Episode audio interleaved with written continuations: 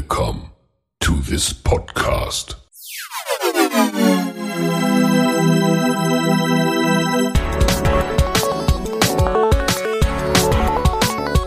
Water Polo Expert Talk. Get the insights.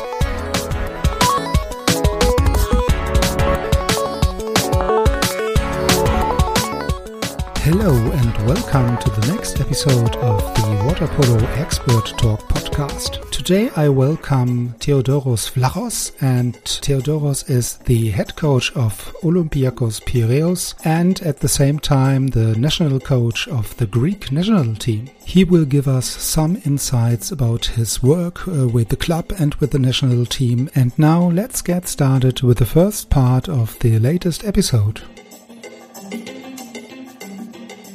Welcome to the podcast. So it's uh, again uh, time for an uh, international uh, episode of the podcast. Today I'm very happy to, to welcome Theodoros Vlachos. So um, Theodoros, uh, welcome to the podcast. Thank you very, very much for happy your to, invitation. to have you here with us. Absolutely. So it's it's uh, my my pleasure and my honor to have you here in the podcast. Maybe at the at the beginning. So just st let's uh, get started with a short introduction, maybe of yourself. So maybe yet, that you could uh, yeah introduce yourself to the listeners. So. Yes, of course. Um, I'm uh, Vlachos, the coach of men national team of Greece and uh, the coach of Olympiakos Piraeus. I'm 52 years old and uh, I'm born in a beautiful town away, three, 300 kilometers away from Athens, uh, called uh, Volos. And uh, I stayed there till 18 years old. And then uh, I moved to Athens to, to study physical education and uh, to move to another club, to Olympiakos club, to continue my career as a player. So this is Mhm. my beginning, how I started. And uh, I, I have more, more, many, many things more to say, but okay, this is the beginning.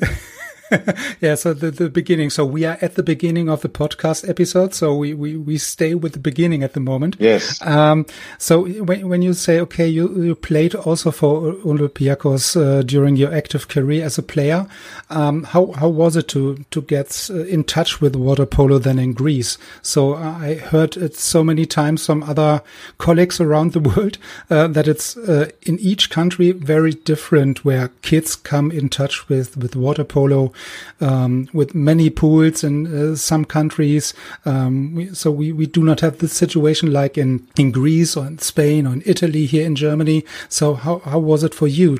Okay, that period really was uh, much different than uh, now Ah. because, uh, you know, really, actually, I started uh, water polo at 12 years old. It was uh, really late. I was fun. I was uh, really, sp- I, I like, I liked uh, the, um, the sports, but uh, a friend of us uh, said, uh, gave the opportunity to me to, to have a touch, to, to know, to, to see, to watch a water polo play game. So I started, uh, but I worked at the first first years really hard to to improve myself and uh, really I arrived uh, after four or five years to be one of the best uh, young Greek players. Uh, so I had the opportunity to to to move a better club in uh, Athens because you know I was a student of physical education and then uh, uh, had the opportunity uh, to play in Olympiacos since I remember since uh, 1989 to um, till uh, 2000. So I was in Olympiacos as a player for 10 years, 11 years. But that period, um, uh, the kids uh, started really later, not so young, the, a sport uh, like a water polo.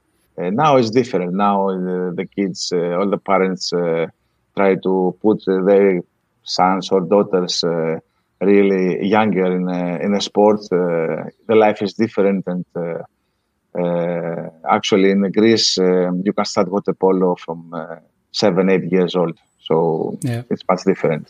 So do you have many kids come to, to play water polo? Or maybe, maybe more as in Germany for sure, but, um, is it really a, a huge number of kids starting or coming to the clubs, um, No. playing water polo? No, we don't Okay. have uh, many, many kids because um, really we have some uh, problems. The, our problem is that we don't have uh, facilities enough mm-hmm. facilities, enough pools to to to have many many kids. Uh, this is a real problem for for Greece. Uh, uh, as you know, probably you know, the last ten years Greece was in a really hard uh, crisis, economic crisis, and uh, you know everything stopped. Uh, we didn't mm-hmm. have something new. We didn't have the new facilities for sports, not over, not even for water polo, and but any any any any pool we have available. Uh, it's full for, for with kids, but uh, I think it's not a really big number.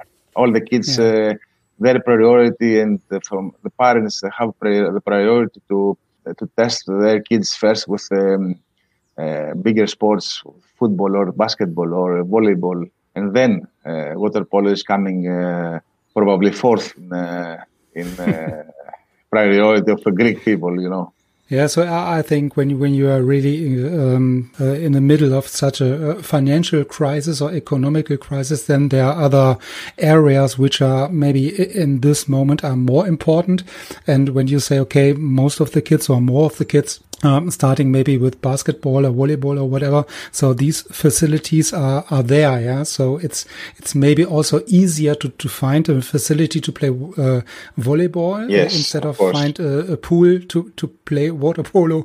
So in this case, uh, when you do not have any money, you are not able to, to build also new pools. Yeah. The most, um, the, the bigger number of uh, uh the pools in uh, Greece are uh, outdoor. So, you know, there are, mm -hmm three four months during the winter that uh, really is very cold for small kids for young kids to to go every day for practice uh, but okay the rest of uh, the season is uh, really really uh, very good weather but uh, you know these three four months yeah. is difficult for everybody for the parents for the kids for these are problems yeah. that are not is not something new for us last 15 years, Greece uh, has really this problem with the facilities and the stadiums and the pools and everything.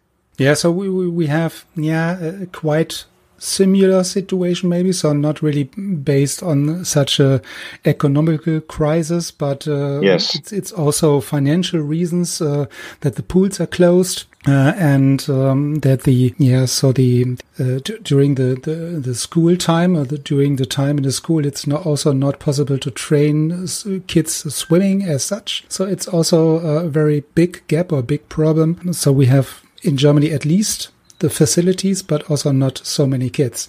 So as you mentioned, we, we do anyway uh, do not have the, the good weather uh, maybe yeah. during the long period in the in the year like you maybe. Um, yeah.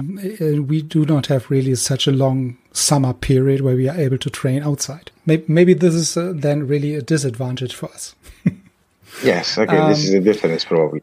Yeah, yeah, yeah. So also ex extremely during the last couple of weeks and months during the pandemic. So when you see all the other countries and all the other, um, at least top teams uh, are able to train outside. So we are not able to train in the, in the facility or inside uh, pools. So, okay, they are able to say, okay, we are going to our private um, club pool, which is outside, but we are able to, to train at least. Yeah. So, and this is a situation that is not possible in Germany at the moment. Uh, when you say you start your also your active career um, or going to to Olympiacos as a player, is there any big difference or are there differences between your time as a player at, at this club and now? So now you are the trainer or the head coach of the of the of the team. What are the what are the biggest differences maybe um, between your time as a yeah as a player and now as a coach? You know, in Olympiacos, um, I spent uh, 25 years of my life. You know, I'm 52 years old, but uh, 25 years uh, I'm in Olympiacos. 10 years as a player, five years as assistant coach, and now I'm uh, till now I'm 10 years uh, as a first coach. It's much different. It's not uh, the same. You know, I enjoyed my 10 years as a player in Olympiacos because it was one uh, special period for uh, Olympiacos water polo team. Uh, that period we started to win again uh, the Greek trophies, uh, the champion, the champion, uh, and the championship and the Greek Cup after 20 years. you know, so for me it was a great honor that I was a member of that that team. I was not the best Greek player. I was not the best player of Olympiacos, but really I was a, key player. Uh, uh, I was very important player, and uh, I felt these ten years that I, I, gave something to uh, this uh, club. And uh, as as you you can see now, that was the start of a great 25 and more years successful period for Olympiacos water polo team. Um, Olympiacos water polo team arrived to the to the top of Europe, and I was really lucky that I was there because you know, I, I could not imagine after I, I finished uh, my career as a player that uh, uh, the next years I can uh, live these all these uh, these things and uh, everything with my favorite team. You know, um, this is a, the team of my heart because I was a fan of Olympiacos since I was born because of football. So is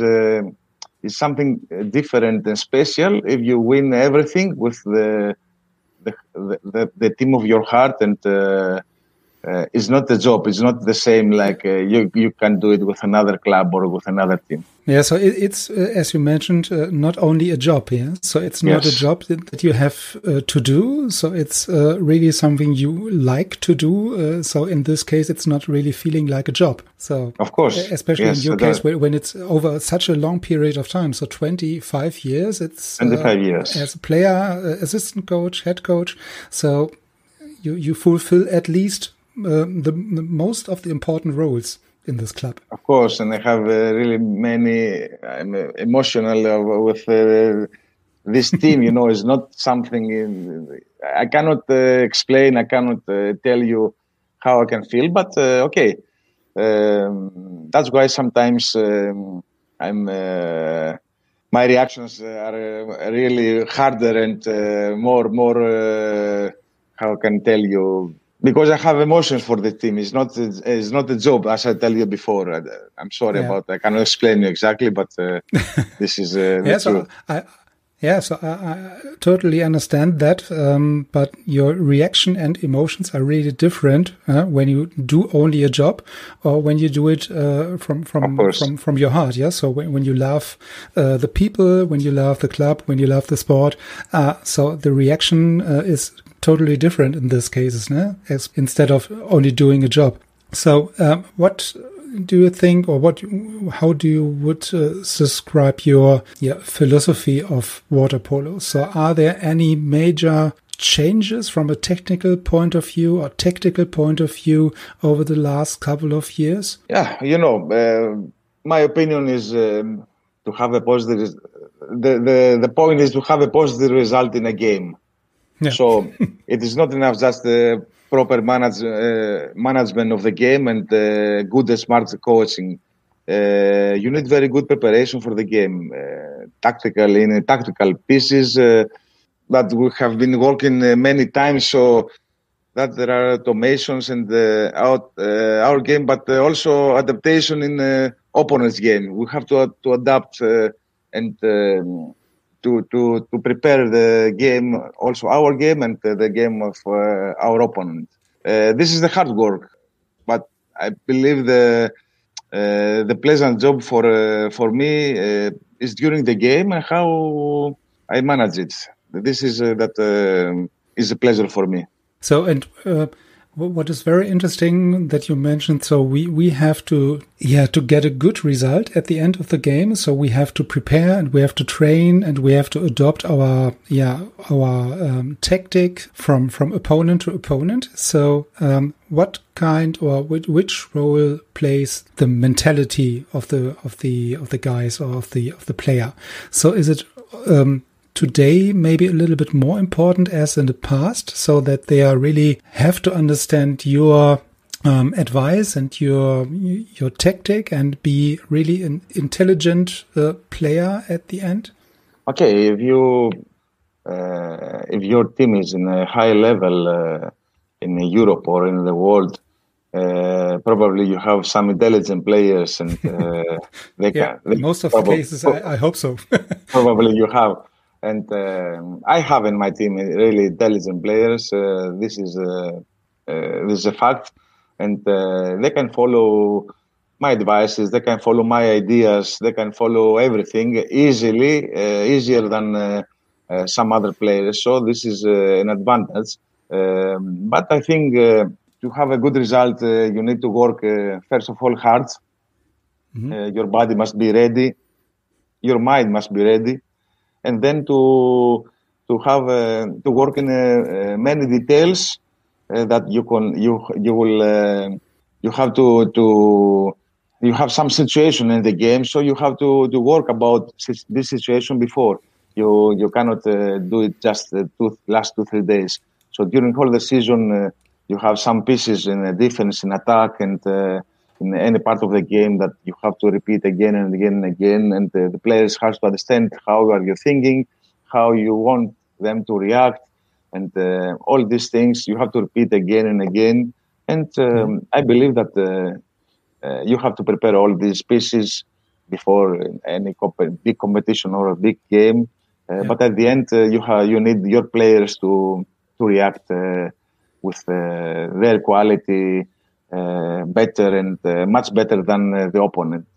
yeah. But you, the job must must do it before the big yeah. the big the big job. Yeah, yeah. So the the big job or the hardest job is really during the during the training to get prepared for the for the match. Yeah. So as you said, uh, in in the match you have to be able to um, yeah to to switch uh, or to to yes. to see the situations and adopt to change something at the things from the training. Yes, game, of course. And any decision in the game in a critical moment or in a timeout, uh, you cannot do it just like this uh, during the game. Also, this you have must be prepared from uh, uh, before the days before. So anything must be prepared. And uh, now you, you are maybe uh, yeah in a difficult situation. Maybe not for you personally, but you are not only the head coach of Olympiacos, uh, but you're also the head coach of the uh, Greece national team. So is it really sometimes hard to differentiate between these two roles, or is it maybe only uh, difficult for the people around you and not for yourself? So, are there any, also, how do you manage these two roles then? Uh, you know, for me, the hard thing is that uh, I have a really double job to do, and uh, really, mm -hmm. I'm responsible with for uh, two really big teams because Olympiacos is one of the best team in Europe last years, and the Greece uh, Greek national team really is uh, one uh, good national team. So this is that is more difficult for me. but the other parts really I can manage. Uh, easier because uh, you know as I started uh, 2015 with the national team, I was in, already five years in Olympiacos. that period, the previous coach in the national team uh, used from uh, Olympiacos 11 players from 13 in national team.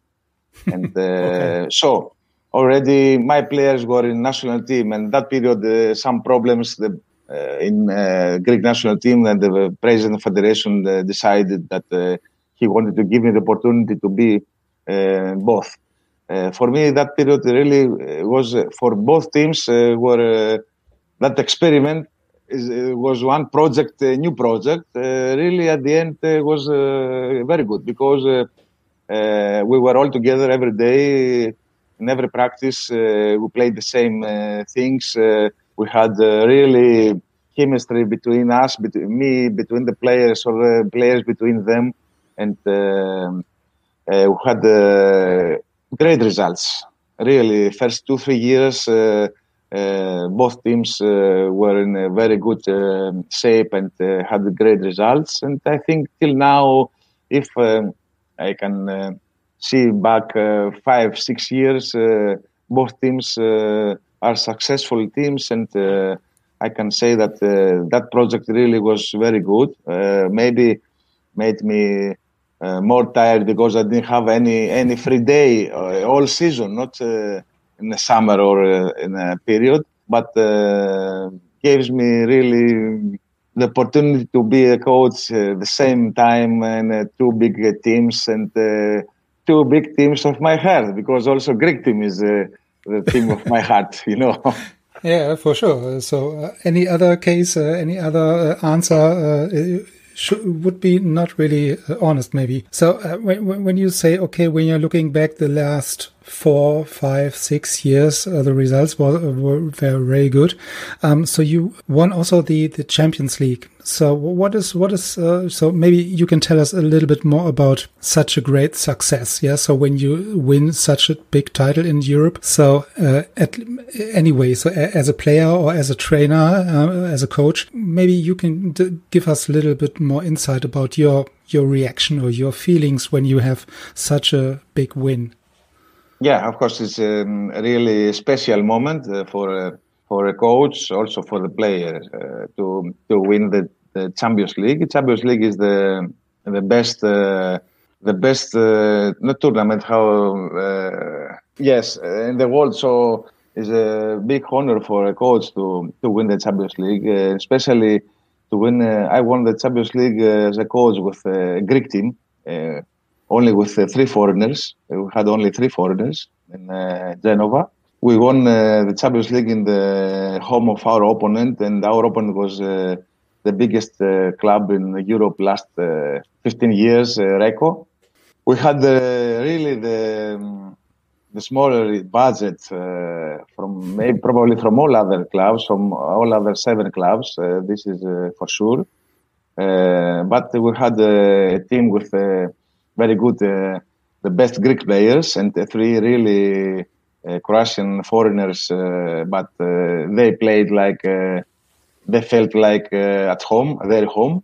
you know, the the feelings are um, are great when you won when you win this this trophy. Uh, you feel uh, that uh, you did the best with your club because it's the best moment for for a club to win this trophy. Um, I felt again uh, how it is uh, 2002 when I was assistant uh, of Olympiacos in Budapest. Uh, we won again the first time the Champions League. The coach was uh, Zoltan Kasas. Really, I was uh, not happy, really more than happy that period. but now I'm real. I lived now. Now I lived in two years ago in in Genova much different because uh, that was my job. That was uh, everything. All the team, uh, the players were um, were my choices, and I was the who who control everything. You know, it's a great moment. Um, I cannot tell you more things. It was not only one season. Uh, two years ago, we played again uh, against Jug, uh, the final of Champions League in Budapest. And uh, the next season uh, of, uh, that, that, we won, after we won, we played again in the final of of the Champions League. So um, that was a period for four years that Olympiacos was on the top of Europe, uh, and uh, I believe that. Uh, not I believe. I'm very happy that I was a big part of this success of this club, of Olympiacos club. And uh, the, the, tournament here, or the final eight, which uh, took place in Hanover, uh, so it was really a big, big event here in in Hanover. To be honest, yeah. So it's great to see all these um, great games, uh, yeah, in front of your door. So it's really great to, yeah. to watch. And for four or five days of water polo each day. I guess this was the one where you lose the final in uh, after penalty shootout, right? Yeah. So is is this so? What what about these feelings during these kind of games? Yeah, I will uh, start from uh, the end. Uh, we felt at the end that uh, really uh, we still were at the top because um, if you lose the final of in Champions League in a shootout penalty, okay, you need sometimes to be lucky or unlucky mm-hmm. to to have this result. But uh, for um, our club, the second season to to play again to the final and uh, to lose in this way, uh, here really I was proud, and everybody were proud about uh, our performance, and especially after the, this great uh, uh, semi-final against Recco that would be the stronger record than uh, last year, last season. and uh, we we played again in the final. Uh, I think that in that game uh, we gave everything, almost everything of our bodies or of our, our heart. And the next day, that's why next day we started the final uh, not so hard, not so strong. And uh, during all the game, I was we were following the and score uh, Ferencvaros. So, but at the end, as I tell you before, as I told you before, we were not uh, sad about the, mm-hmm. the the result, just because um, the history after many years, uh, everybody will remember that Ferencvaros was the winner, not the second one. So uh, we wanted, you know, we wanted to to to to do the the back to back, as we say in uh, basketball. Uh, you know, to, two years in a row, the trophy of Champions League. But okay, uh, I think at the end uh, we felt again that we are still in the top of Europe. Yeah, yeah. So, and when when you also have uh, at the end not really the the feeling that you are disappointed, and yes. that you say, okay, you need sometimes a little bit of luck.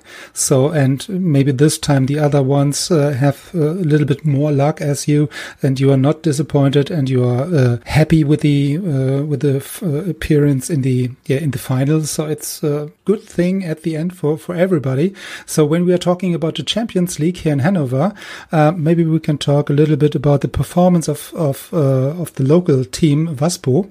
They are not really. Uh, let's say happy uh, with some of the results uh, during this uh, final eight tournament. So how do you see the, their their their their development maybe over the last couple couple of years? So do you follow also other teams here in Germany or other countries? No, I follow only um, Waspo and uh, Spandau because every season uh, one of these two teams are uh, our opponent uh, in a group or in a final eight. so I follow them. I believe that both teams, for us, for me, for my team, are difficult opponents. Are not easy to to play against Waspo and. Uh, Spandau. As I remember, uh, the the season uh, after we won in um, in Genova. Uh, the second game of uh, our group, we were in uh, Waspo and we had a tight score 11, 10, 10, something like this. So I say that um, both teams they really try to to have a success in uh, uh, not in the group games but in the final eight. Uh, in Genova was Spandau, in Waspo, in Hanover was uh, Waspo, but uh, I think uh, they started really, really good against first game against uh, Recco. Uh, but okay, it's not easy, you know, to to beat Recco and to, to have a better result.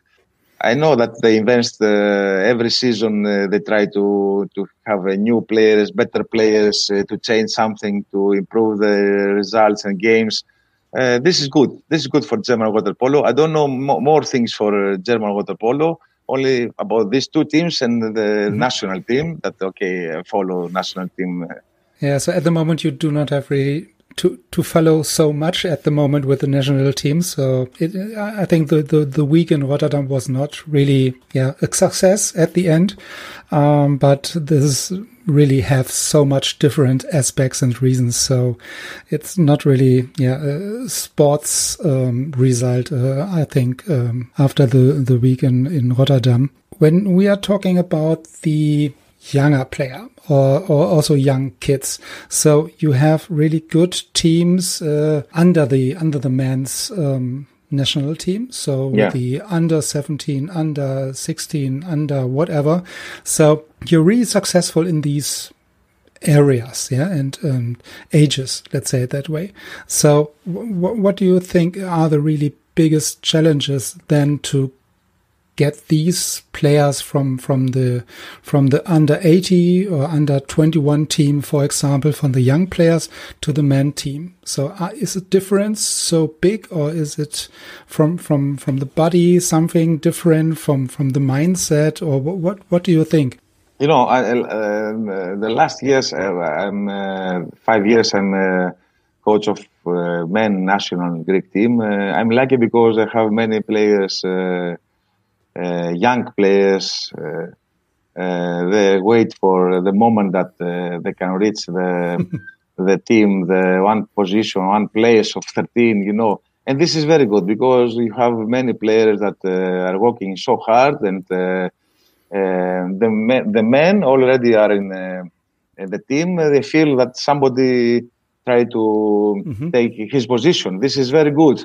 And um, really, we have uh, talented players. Uh, finally, after uh, so many years, last year, we have uh, big bodies, you know, strong, uh, young guys with big bodies, strong guys, strong bodies. because as Greeks, we were not the, the biggest, you know, bodies of the, Europe. But really, we have some guys now, really strong guys. And okay, it's not easy to the transfer from uh, the young, uh, from 18 and 19 years old, when they play with their same age opponents, is easier for them to, to do many more more things.